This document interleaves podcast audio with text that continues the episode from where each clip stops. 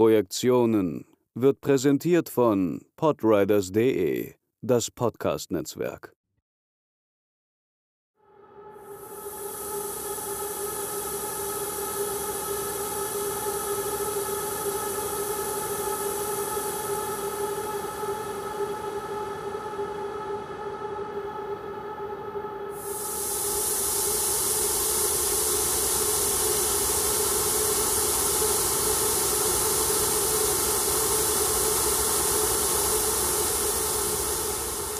Hello, welcome to a new edition of Position, uh, which is a subdivision of Projektion Kinogespräche, this podcast series I do with uh, Sebastian Seidler.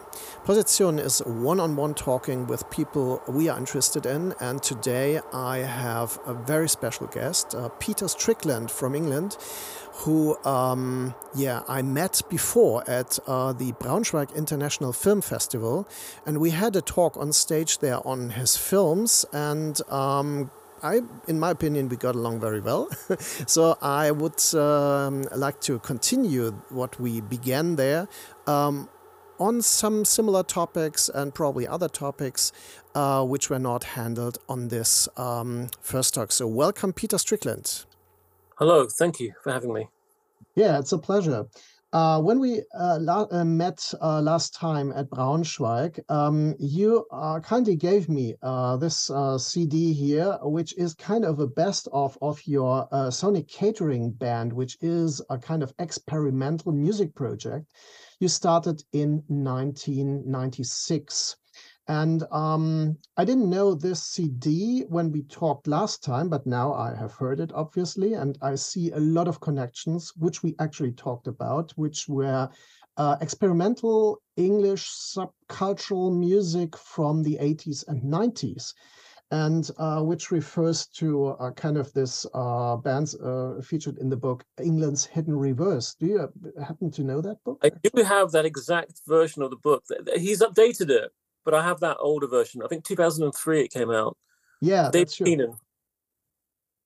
So, um, do, would you say you're coming from this kind of 80s experimental background? Is that a kind of um, uh, a source for your inspiration for your artistic work?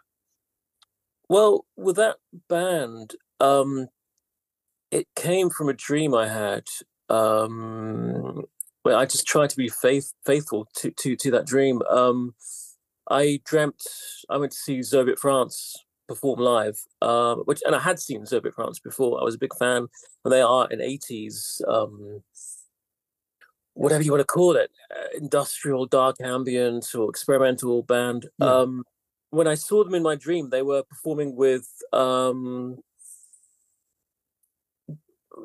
drinks which had you know like Alka-Seltzer or these um effervescent effervescent pills, mm-hmm. and they were mic'd up, and it sounded very heightened and hallucinatory. Um, and I didn't know when I had that dream. I didn't know this has happened before. Um, maybe not that not that exact thing, but um, let me think. Apparently, John Cage was doing it. Pink Floyd were doing it at some point. Um, I think Aphex Aphex Twin mm-hmm. at some point using a food blender. Um, but I wasn't aware of that. Um, and that dream just triggered something. At, at, that time, I thought it was quite original. Um, so, but in terms of the structure of what we did, it was very much informed by um, not just Zoviet France, but Nurse with Wound as well. Um, these very jagged cuts that would lead to something completely different and um, uh, but in some ways, what we did was um, the opposite of experimental. It was kind of formulaic because we would um, take a recipe. Each time we would work to a recipe. So we were using a score, we were using a formula. Um, so I kind of like the idea. Um, how we structured the sounds from that recipe was that was very open, but we never performed with um, pots and pans, what we did was we would cook a meal and document the cooking. So we didn't try and cheat. We would cook a meal, record it, eat the food, and then we would manipulate the the raw material. And I think we viewed it as this analogy for for cooking. You're taking raw sounds, you're chopping them up, you're mixing them, you're processing them, you're laying them, you know, you're you're, you're laying them on, on, on, on top of each other. Um, and I, I think, oh, I was going to say, um, oh, it escaped me now. It's been so long, but uh, yeah, we we. yeah, it will come back to me. Mm-hmm. To jog my memory. So um, you wouldn't say that uh, this approach, uh, for example, you mentioned Nurse with Wound, which is kind of aural surrealism. And um, what you do is uh, very to the point. Uh, so you use the recipe of food as kind of the, the composition, and then you restructure it in the mixing, if I understand yes. that correctly. Yes, and it came back to me that, that the point you made about surrealism. Um, mm-hmm. We were pretty pretty much doing what Duchamp would do. You know, you take something very domestic, very um, quotidian, you know, something that everyone is familiar with, and all you're doing is shifting the context into something you're moving the kitchen in, into a gallery and by changing that context it becomes surreal. It becomes the familiar becomes unfamiliar. Um, so that again that process has been done many times before. Um, um, but yeah um, absolutely. We, you know we would restructure afterwards after we listen to the recordings pick out the best moments or the most bizarre moments. Um, and I, I, think what was interesting, I, I, think at the beginning when we started, we were very, um, very much in awe of effects units. You know, tape delay and uh, reverb and all kinds of stuff, flanges perhaps, um, wah wah pedals. Um, so the temptation at the beginning was to drown these source sounds in effects, and I, I think later on, I think the our, when our confidence developed, we we didn't feel we needed to hide behind effects. We you know we, we could let the sounds exist as they are, and that, came that also came about through um, people I knew. So I, I, got to know Steve Stapleton from Nurse. I, I was a fan. I used to write to him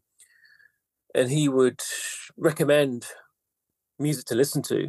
Uh, people like Alvin Lucier, Robert Ashley. Um, I got to know another guy in Hungary called Paul Toth, who was um, he played one of the Foley artists in Berberian Sound Studio. I used to, I used to share a flat with him, um, and he was a big Francisco Lopez fan. Um, and again, Francisco Lopez would play, play. He would. A lot of his recordings were um, very exposed. You know, they were not using so many effects. It was all about the positioning, the stereo mix, the the context. So I think our later stuff became so there all kinds of changes within the band. You know, I think starting with analog and tape, then moving to Cubase, which became quite clinical, um, mm-hmm. and then later becoming much more at ease with just letting sounds exist. Yeah, I uh, have the feeling that uh, people started working with Cubase and were very tempted to get into ele really electronic music, which became more easy to the ear. And um, so uh, some of them moved uh, in other directions to to get this um, very uh, the, the, more difficult sound again. And uh, it's very interesting because, as you mentioned it, yeah, on this CD, I realized you actually hear some of the uh, sources and you can identify them, but they still make sense within the whole framework of the sound. And um, you uh, forget forget it again then. Uh, but that's interesting because um, I realized that you do not um, uh, camouflage the sounds with effects. That's what you meant. Yeah, I mean, on that one, I try to pick my favorite tracks, which are not so um, not but not drenched in effects so much, mm-hmm. but my earlier stuff was very effects heavy. Um, I've I avoided most of the Cubase stuff we did. I think I mean as as you said, I think around the, the mid '90s, Cubase was a very exciting thing. Um, a lot of bands could can do could, could do these micro edits, which would be harder on on tape. And I think a lot of the music that was coming out around that time, especially on on on Warp. Um, that was really exciting. It was it was a great period. Um, and we co-bought our first computer in 1997. It was a very exciting thing. We we, we bought our first Mac. We'd never had a computer before, um, and we got Cubase, and we kind of veered more towards rhythm and trying this thing. Think a lot of it was also to do with my social life as well. I moved to London, kind of music I was listening to, and the gigs I was going to. Um, and then I moved to Hungary. Again, a lot of the company I was keeping, people were into, you know, people like um, again Robert Ashley or um, David Tudor. so it was a very different atmosphere when I moved to Hungary. Um, much more prolonged pieces, um, much more barren. Uh, but yeah, I think there was so yeah we had we had these kind of different periods which were very much influenced by social situations or the music I, I, was, I was I was listening to, and you know I should also add in the the other band members as well. I mean, we were mm-hmm. it wasn't just me; we were very much a, a, a unit. We would learn from each other. Um, so it was mostly Colin Fletcher and Tim Kirby, but there are many other band members who came in and out, like Dan Hayhurst. And actually, there's a, there's a guy who lives in Berlin now. He was part of the band at one point. Um, he's called Zsolt Sőrés he's very very he's very active in in Berlin. He's mm-hmm. Hungarian. He moved to yeah he moved to Berlin. Yeah, Berlin has a very vivid uh, experimental music scene anyway, so uh, it's still interesting to be there actually. Yeah. And uh, each time I'm in Berlin, I see a lot of interesting concerts and uh, performances. So it's happening again. Um, Actually, he's a member of Faust. I don't know which mm-hmm. version of Faust. There's so many versions mm-hmm. of Faust now, but um, he was initially in with um, Zappi and Jean-Hervé Péron, but I don't know. I know they went their separate ways. But yeah, um, so Zsolt's very very busy with various. Mm-hmm. When we um, return to the beginnings of this um, London music scene, which we talked about. Uh, it came from original it came from the Throbbing Gristle Industrial Records uh, background and developed in uh, different um, directions, I would say. There's uh, this branch uh, of Coil, for example, which went into um, more electronic stuff and uh, like um, dark electronic technoid stuff. And then there is uh, this um, surreal um, context um, connected with Nurse's, Nurse's Wound and uh, the noisy uh, background with um, bands like uh, Whitehouse, for example. And there's a fourth uh, version, which I would say is the occult direction, which uh, Current 93 began. And then um, it's developed in its own right, in a way. Have you ever been interested in that part of the uh, musical um, context? You mean the, the, the occult? Yeah, the, uh, the occult, yeah. Not really, no. no. Mm-hmm. Uh, there's a lot of Current 93 I, I love. Okay. Um, but I I just had no interest in that side of of them. I was mm-hmm. more into for the the the the, the sonic um direction they were going in, which was mm. really extraordinary sometimes. I mean, um again, I think Current 93 had so many phases, you know, they had this more stripped down phase towards the mid 90s. Um, but the early stuff like Nature Unveiled, um, yeah, Dog's Blood Rising, just incredible. Um, but that was their their um, uh, I would say it it's the most interesting musically most interesting phase in the beginning, but uh, at the same time it's a very harsh occult uh, context. Yeah. Yeah, and it, it, again, obviously, I was aware that that was that was a kind of a a a, a force within the music, but that's just something I never really. Um, mm. It just wasn't really within my interests. My interests were much more prosaic, shall I say? I was mm-hmm. much more into the the texture of mm-hmm.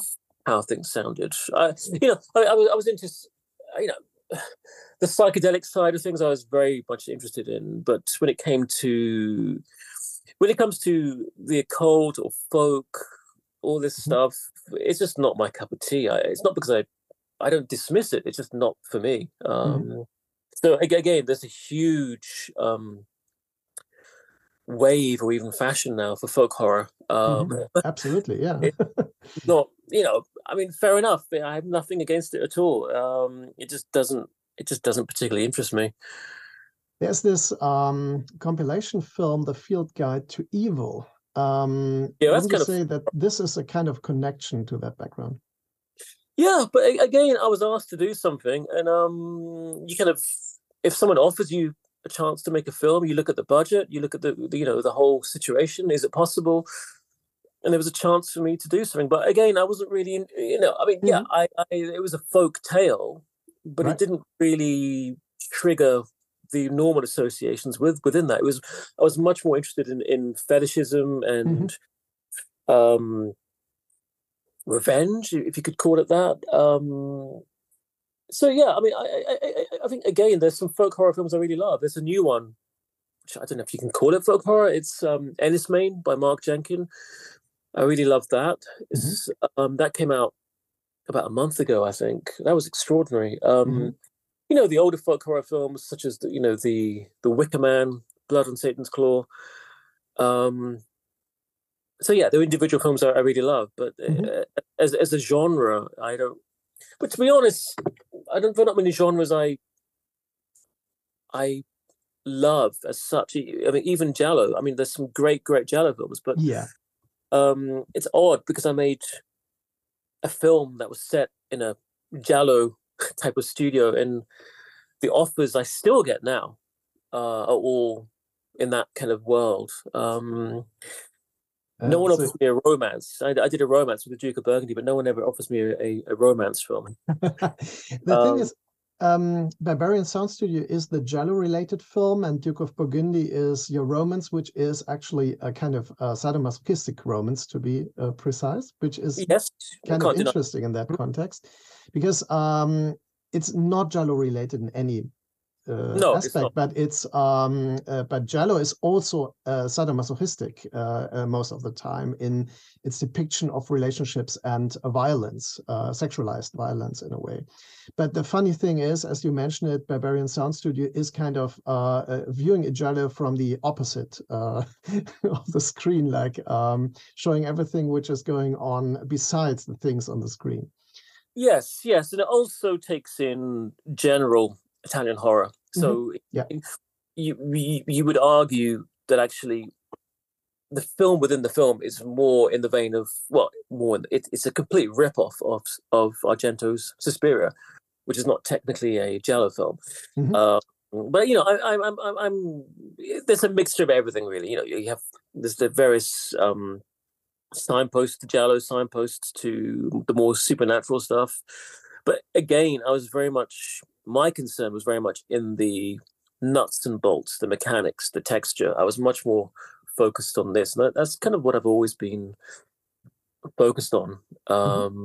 Obviously, the emotional um, sphere is something I, I, find interesting, and I think without that, it, it's it becomes very surface. But I think how I how I kind of travel to that core of emotion is usually usually done through th- these obsessive elements of texture and surface if that makes any sense. Yeah i would say um, your cinema is marked by uh, a domination of form which becomes the content and substance of the films. Um, I totally agree that, for example, Duke of Burgundy is a very emotional film, but it's emotional um, via the form it develops. Yeah, and and, and the, the interesting thing about sadomasochistic rituals is they do follow that structure in in a sense. So in a way, it, it was a perfect film to play with with with the form, the the repetition, the performance element. Uh, it was, um, yeah, in a way, it was just a perfect way to play with both form and the idea of the dynamics within a sadomasochistic relationship, especially when, when one person is a reluctant dominer. Mm-hmm.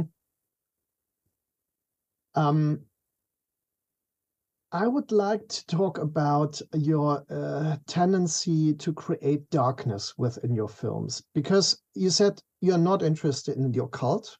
I totally agree. It's not in your films, but in your films, there is a lot of basic darkness. It begins with uh, the first uh, long feature, Katalin Varga, and I'm very fascinated by those scenes of passage where you see people moving through the landscape and you have this really dark sounds.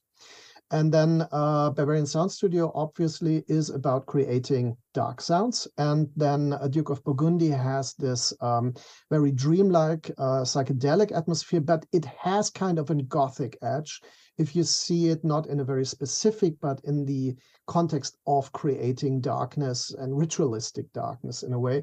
And the same you could say for In Fabric and probably for Flux Gourmet. Um, would you relate to that? I would, yeah. I again, the, the darkness comes from, I think, in a in a general sense, it comes from a sense of the romantic, not in the sense of love, but if you think of the romantic painters, um, Gothic architecture, Gothic music, um, that always embraced a sense of darkness, a sense of of the sublime, perhaps, uh, so I mean, Gothic is something I do um, that has informed my my work, and a lot of the bands we spoke about earlier, kind of, you could, in some ways, you could view them as Gothic. You know, like Current ninety three, um, yeah. with Wood. Um, but you know, I, I, was a huge fan of the more mainstream bands such as Bauhaus, um, The Cure, Sisters, you know, the early Sisters of Mercy, like the first album, was extraordinary. Um, For sure. So, yeah, I think it has informed the you know the, the atmosphere has informed my, my work, and but I think you try to be you try to be true to. I think what comes it depends what comes first, really, but you try to serve the story, and I think Katalin Varga, it's such a dark subject that it it suited that whole atmosphere really. Um, how to give it this gothic feeling um and also i think a sense of how to do it responsibly you know it's, it's a very very serious subject um which is why i kind of decided not to show the attack. It just didn't i i don't have an issue with other filmmakers showing the attack you know i think there's some great films that have been made that have done that but there's always a danger you know, for me personally, I thought there was a danger of titillation, which I which I which I didn't want. Um, it just didn't feel. It felt like it would be it would go against what the film was trying to achieve. Um, mm-hmm. But in, in terms of the actual music, I mean, that I heard that piece by it was from a David Tibet, Steven Stapleton album called "The Sadness of Things." Oh yeah, and it's not actually Tibet on on that piece. It's Steve Stapleton and Jeff Cox. Um, and I I was on a train to Romania. Um, I think I'm trying to go back a bit now. Um, no, that's not true. I, had been to Romania, but it wasn't then. But anyway, th- that that piece of music was very long. I think it was about tw- over twenty minutes. Mm-hmm. Yeah, it reminded me one so, side of the album. Yeah, yeah, it reminded me so much of Popol Vuh's music to um, Herzog's Nosferatu. Mm. Um, and I wrote Steve Stapleton and I asked his permission to use the music. I hadn't written the script at that point. I just wanted to know if I could write to that. And he said yes. And it really, that was the the one film that really came out of, of music. Listening to that piece of music again and again, and you, your brain just goes to those places, really. Um, it informed so much for me, that uh, makes absolute sense because um, I spent my youth in the 80s always running around with a with a Walkman, as you said back then, and uh, was listening to those this kind of music like um, Coil, Current 93, and so on. So I can relate because it changes your reception of reality in a very special way, and so you begin. Uh, recepting reality as kind of a dream reality or parallel reality and uh, then it inspires you in a certain way and um, So for me, it also makes sense is that you don't get too explicit in Katalin Varga, which which is kind of a rape revenge film, basically. It is, yeah.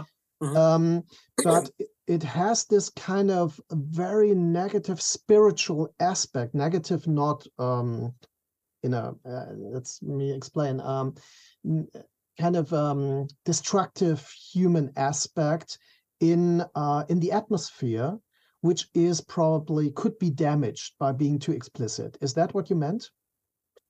Uh, yeah, in some ways, yeah. Um, I, I think I also wanted, but, but there's something else. I wanted the audience to um, kind of learn again how to be shocked because I think everyone's so used to images of of of sexual assault um, it's always unpleasant, of course it is. Um, but it's an element of you feel some people have been numbed to it. Um, and I think by taking that away and you're only giving words, in a way it's much much more confrontational. Um, it activates the mind a lot more. Um, when I, we know when I wrote it, uh, there was a lot of you know, I was showing it to friends. There was a lot of criticism oh, it's just a talking head. We don't do talking heads. You know, that's really out of fashion to do a talking head. Um, and it is a talking head. You know, it, it's a hmm. long mm. sequence. And even when we shot the film, the crew, they were just saying, "Why are we doing this? This is boring." And um, so, and poor Hilda, who was doing it, she was getting really put off by these criticisms. Um, but I, I don't know. I mean, sometimes I, I'm the first to admit I get many things wrong, but I had a hunch this could work. This would not bore the audience. It would mm. draw them in. And a lot of it is to do with Hilda, of course. You know, it's it's her performance, which is so intense. Um, but in a way, it was to make it more shocking, actually. Mm-hmm. Yeah. And you can't escape her. She's looking at you. You know, her face is there. There's no um you can't put your head down. She's there looking you in the eye, pretty much. Mm-hmm. Mm-hmm. I was somehow reminded, and you probably don't agree here, but I was somehow reminded of certain scenes from Tarkovsky films, uh, also because um, Tarkovsky has this idea of um, um, uh, creating landscapes on the sound and the image level at the same time, and then confronting you with um, people like talking into your face and uh, like in Stalker and um, in um, The Mirror, for example. Um, can you relate to that, or? Um... I can, I can. I, I was a huge um, Tarkovsky fan, mm-hmm. And you know, I remember, you know, I think strangely, what I remember the most from Stalker is those shots of the the water with, um, I think that's an image of uh, like an Orthodox icon painting. Yeah, it's an icon. Yeah. Mm-hmm yeah, and just all this, you know, the dirt, the detritus. Um, so yeah, his um, his way of um, almost finding the divine in natural elements was something very, very powerful for me. Uh, and it's kind of interesting, you know, I think later on I discovered Bela Tarr, who yeah. again would focus on natural elements, but in a very, very ungodly manner. It was very much profane. It was very much to do with the earth. There's no God. That that was my impression of it. Whereas Tarkovsky was there always this sense of there is a God, even if the God is judgmental or um, not fair, but still there was an element. So you know, I think in Katalin Varga, you know, it, it is um, she, she she's a Catholic woman. Um, there was this sense of you know, in a way, it's it's a it's a ballad. Um, it's it's it's which doesn't. There's no justice in the film, but you know, the sadly that that that that is life. Um, I'm kind of going away from your question, but hmm, um, that's still interesting. But, but no, Tarkovsky, absolutely. You know, I think he was he was a huge influence on, on, on me. Um, especially films such as Stalker, Solaris, Mirror. I think those three especially. Mm-hmm. Yeah, yeah, I would totally agree to that. Yeah. Uh, for me as well. And I think that's that's interesting because he's struggling with this idea. What I uh, called very like probably it's not the right uh, word, but uh, it's kind of a spiritual dimension he sees there, but um, he questions it at the same time. And it's different with Béla Tarr, as you said, that's true. But uh, I think with Tarkovsky, there's an ambivalence. And um, I see this kind of ambivalence in your first film. Absolutely, yeah. I mean, you, you put it a lot better than, than, than I could. But yeah, I think having this ambivalence towards this spiritual dimension. I mean, that's that's, that's that that is the way to say it. Um, there is this calling um, for again, I'm not I'm no good at finding these words. That's kind of why I make films because I can't put these things in. Yeah, in, that's in, that's totally legit. um, and we have your films. yeah, you have the films at least. So uh, yeah, it's it is. um you know, it's interesting. I, I, I was called a misogynist for that film. Uh, I kind of understand why I was called that. Um, but just because a woman is killed in my film, it doesn't mean I support that. Of course, I don't. Yeah, um, sure. And you know, I, I, think I think in a way, we have enough films where, where, where there's a happy ending, where, where there's justice. But I think in a way, for, for so many people in life who are, who, are, who have been victims of crime and, and injustice, uh, whether that's state injustice or to do with something, you know, with individuals. Um, probably I, I, don't I, I don't know the percentages, but a huge number of people don't find justice, and I think there's something cathartic when you can see that in a film that okay, mm. someone recognizes that there isn't justice. Um, I think there, there is the kind of therapy in that. Um, mm. a lot of people, the police, they're not going to give a shit about you. Sometimes I'm not saying all the time, but all the police will attack you. Um, so I think that there, there, there, there was there was a voice for that. Um, so my, you know, um, yeah, if someone calls me misogynist, then whatever. But, mm. uh, but where the, where the film was was coming from. It's a funny thing because for Duke of Burgundy, you could actually be called a feminist filmmaker. I wouldn't say that uh, because I think it's not what the film really is about, but uh, uh, one could say that.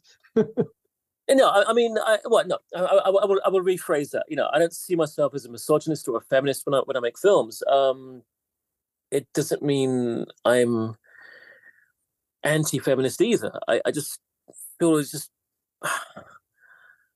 I'm just kind of making films about humans. Really, um, I have to love most of my characters. You know, I um you know, the nature of making a film is you put your characters through a very difficult time most of the time. Um but yeah, it is weird. I have been called either a misogynist or a feminist, depending on who who who sees the film. Um I don't really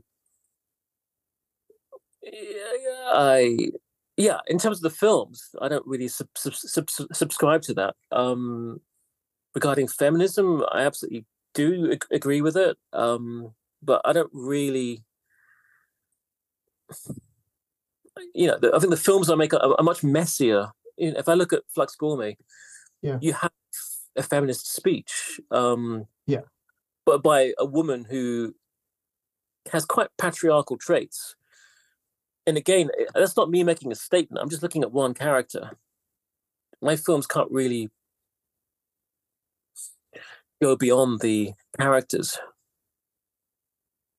I realized that uh, in most of your films, there is one character which is uh, portrayed in a very human way. You can really relate to this person. And then there are a lot of characters which are more sketchy or um, uh, kind of principal characters, which represent ideas.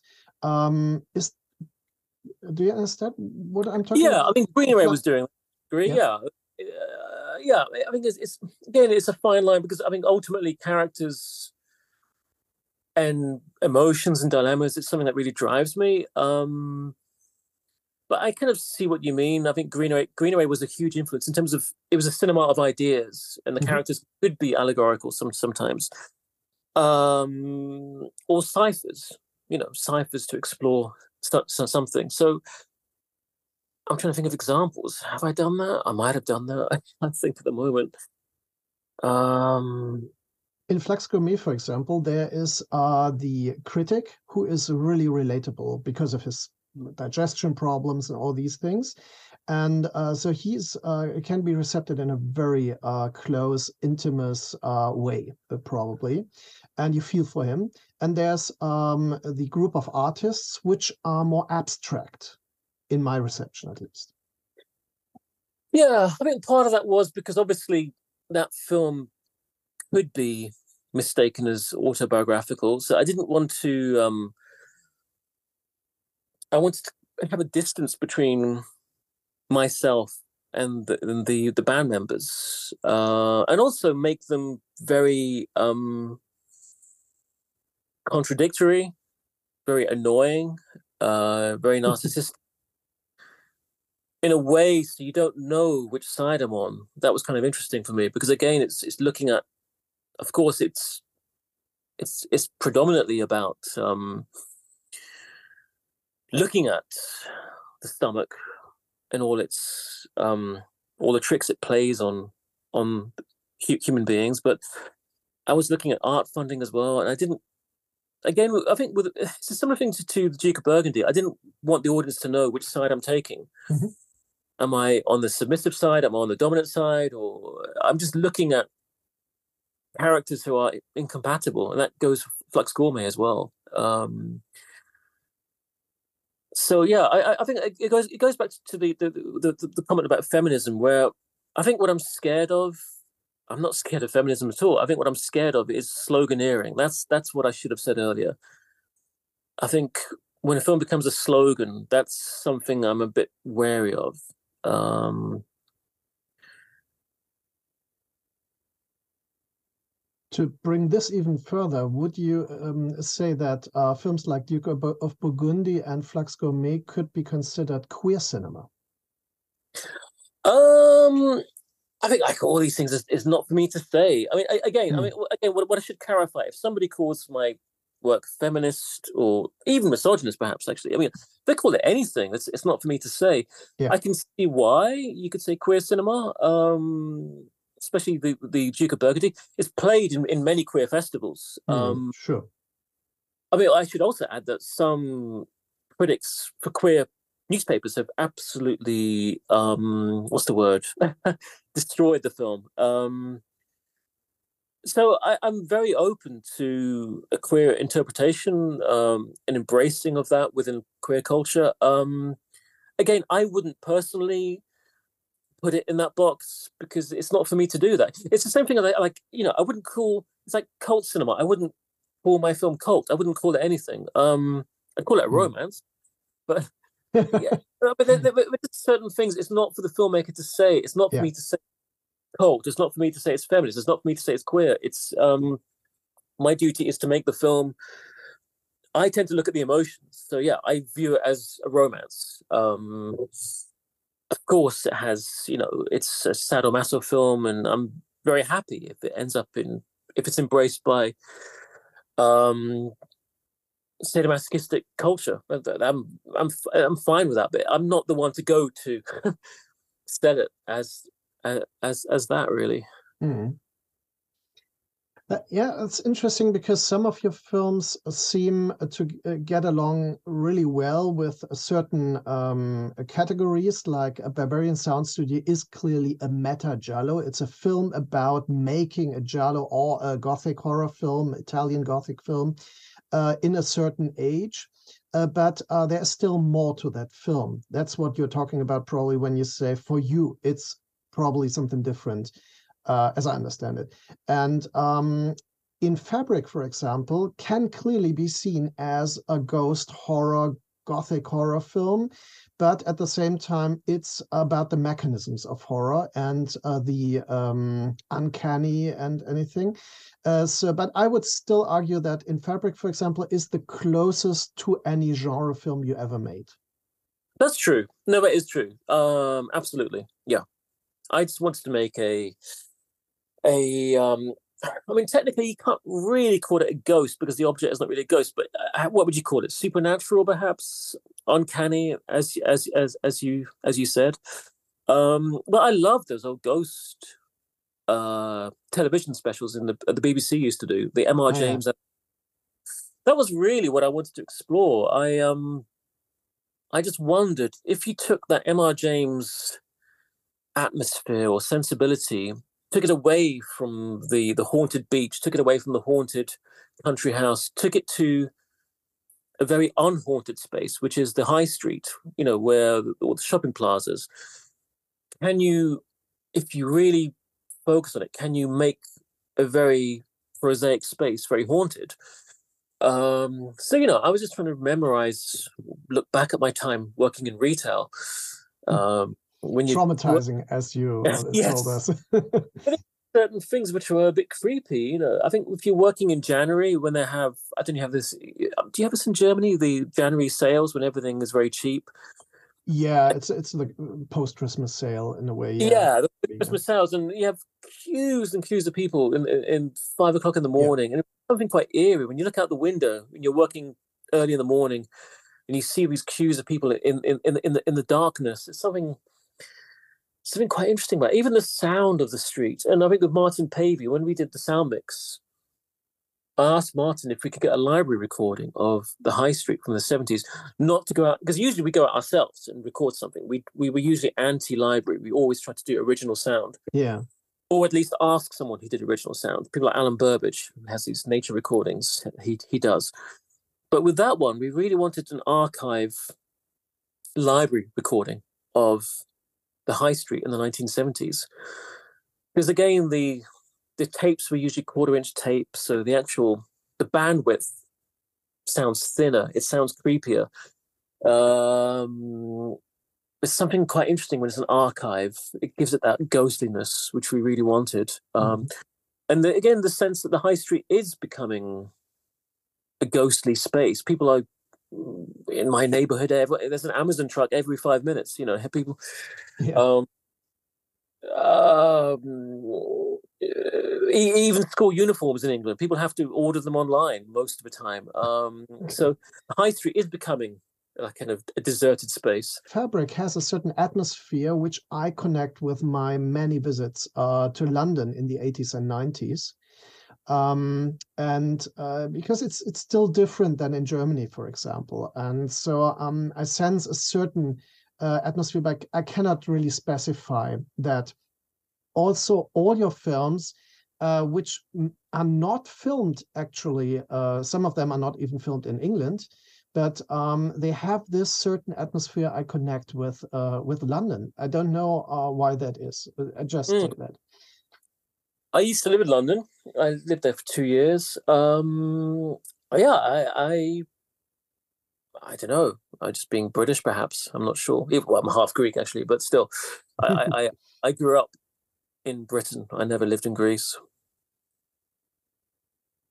I think uh, socialization is the most important factor here. So you you inhaled uh, the Britishness in a way that it shows in your films, probably, and um, that that's very fascinating to me because uh, London has always been uh, a very a place of longing for me and a very mysterious place.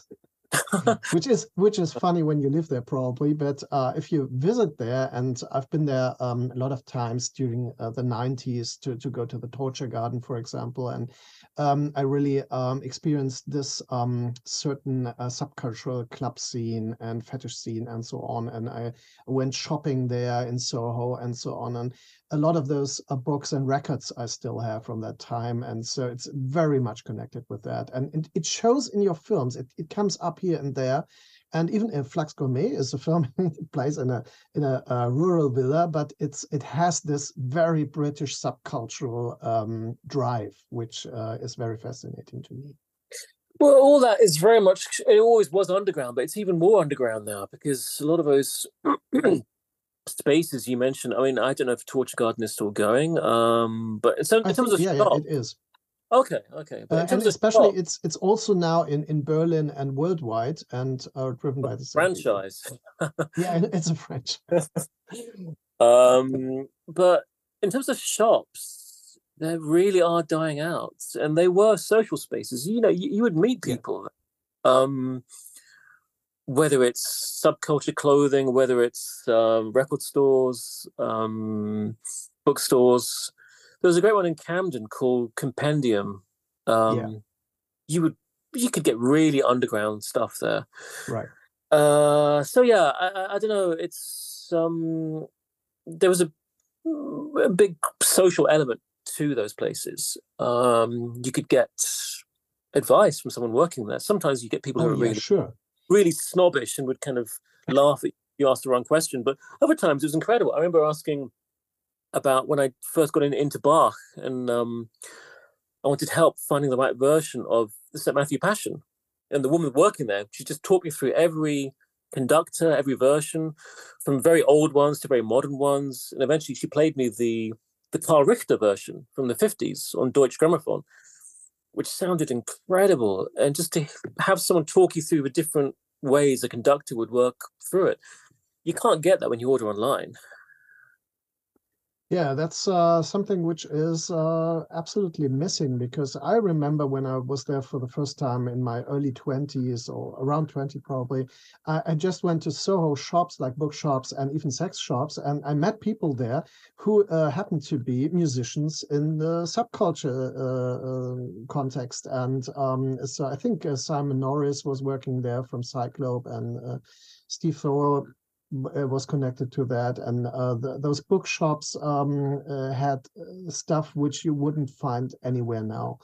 And so you mentioned in other interviews that you are influenced by um, cinema of transgression of the 80s and there were the books by richard kern and so on and um, nick Zedd and um, all these publications, uh, which is totally missing. So it's it's gone for uh, newer and younger audiences, and they are they they, don't care um, in any way about these things.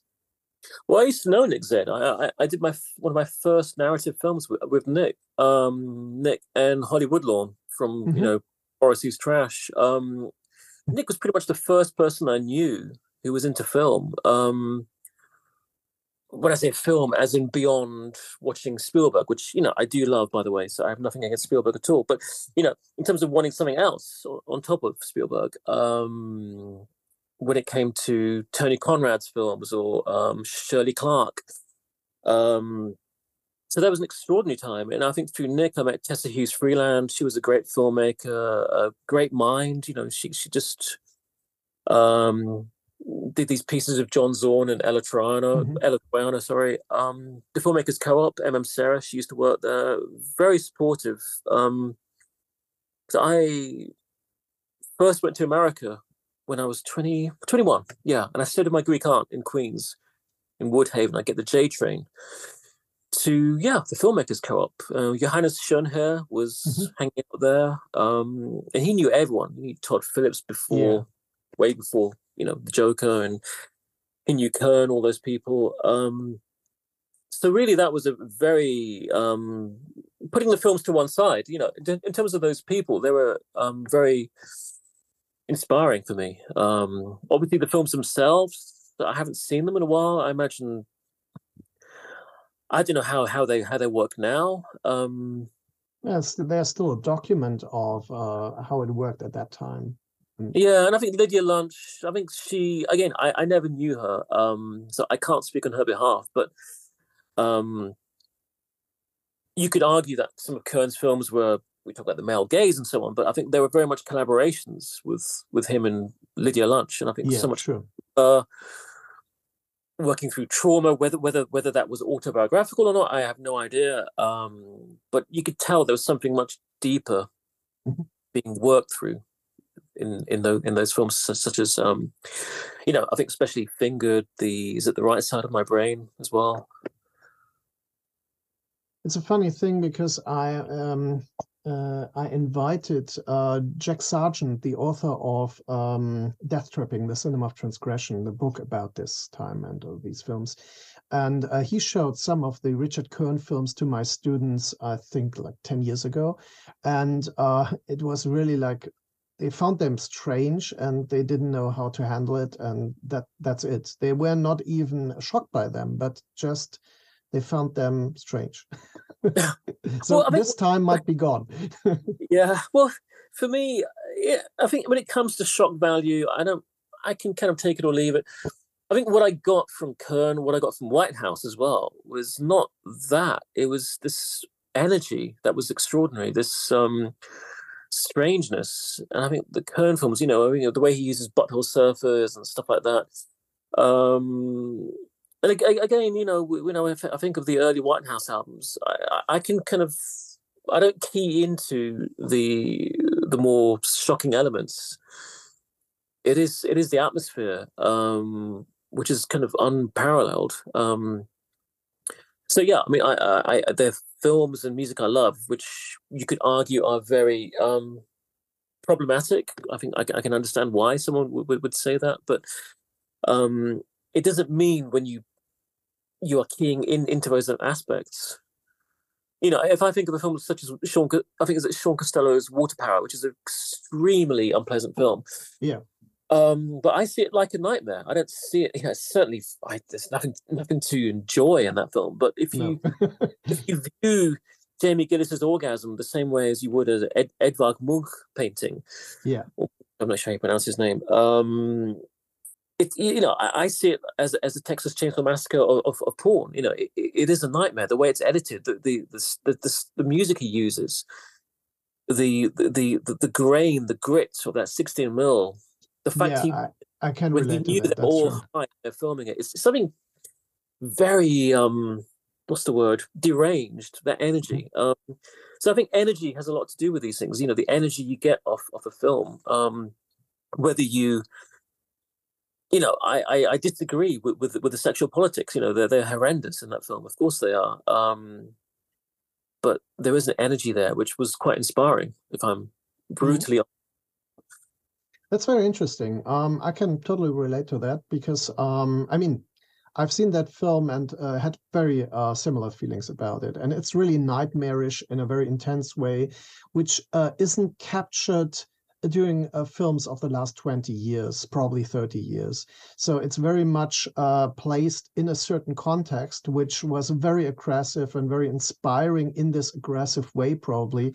So uh, many people, uh, around 50, I would say, um, are uh, uh, looking back to the 70s films because of this intensity and this um, the will to go beyond certain um, uh, lines to uh, achieve these things. And uh, you couldn't do that now, probably. Well, yeah, I don't know. I just I'm trying to work out what it is because I'm sure there are films now which have that. I just don't.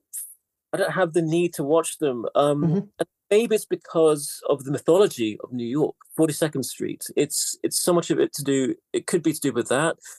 The again the texture i'm obsessed with with texture. So if a film is shot on digital um some horror film i just don't have just don't feel any curiosity to watch it. Yeah. that might be my failing. I, I, could be missing something amazing but um so in a way my taste is quite limited. I just tend to watch 70s films um that's what i meant. Yeah yeah yeah yeah yeah. Um but yeah, again, you know, actually, I don't like horror to be honest. I, mm. I don't like people people suffering. I, I don't get any enjoyment from that. It just so happens the films that were the most imaginative, the most manic, the most poetic in, in a way, tended to just be full of sexual horror. That that's it. Yeah. But um I don't no, no, normally that, that's the thing when I get offered I'm sent horror scripts and I just don't like it. I don't. Um, that's just my my, my personal taste. Um, I was looking for other things within mm. within those films yeah, the, the poetic quality, uh, and you work on this level in your own films, even if they are related to the genre. And uh, that's what we actually talked about uh, in um, uh, Braunschweig Film Festival. And this talk is all, uh, also online on YouTube. So you will find it, Braunschweig, Peter Strickland, Markus Stiegelecker, you will find our talk there. Um, one last question. Oh, uh, um, oh, sorry, just, just one last example. It's yeah. really good to be a Eraserhead where yeah you know, there's nothing pleasant about seeing a, a father kill his baby. Um, but that's just one facet of the film. The atmosphere was so inspiring, so evocative, so romantic.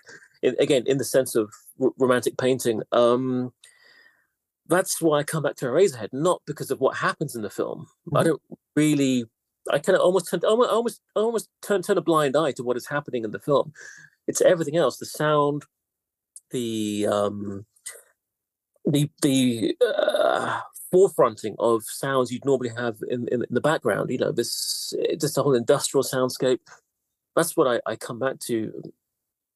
Yeah, not not the actual content. Mm-hmm. mm-hmm. There's one uh, title in your filmography I'm curious about. Very shortly, probably. Um, how did it come about? You filmed Björk actually live. Oh yeah. Mm-hmm. um, excuse me. Sorry. I was asked. Simple as that. Um, I was a fan. I mean, I loved, especially. Is it Vespertine? Is that how you pronounce it? Uh, is it her third album? I think it's her third solo album. Yeah, it came out in 2001. Mm-hmm. Um, so, uh, and also I knew she had a background to do with bands such as Crass, Current 93. Um, she was into just, you know, musicians such, such, such as, you know, Sonic, Stockhausen. Um, mm-hmm.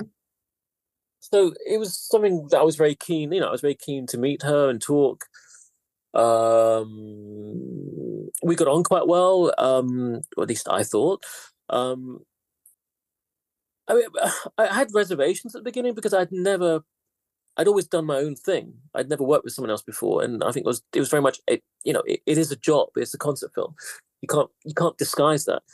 I was going to co-direct it as well. That scared me as well with Nick Fenton. Uh, yeah, I've seen that. Yeah, I'm very much used to doing things on my own. Um, so I came in being a little bit scared, you know, and I I heard well I don't know. I, I I was a bit a bit cautious. Um but actually it was a great, great job. I had I loved working with Björk, I loved working with Nick. It was the most frictionless job I've ever done.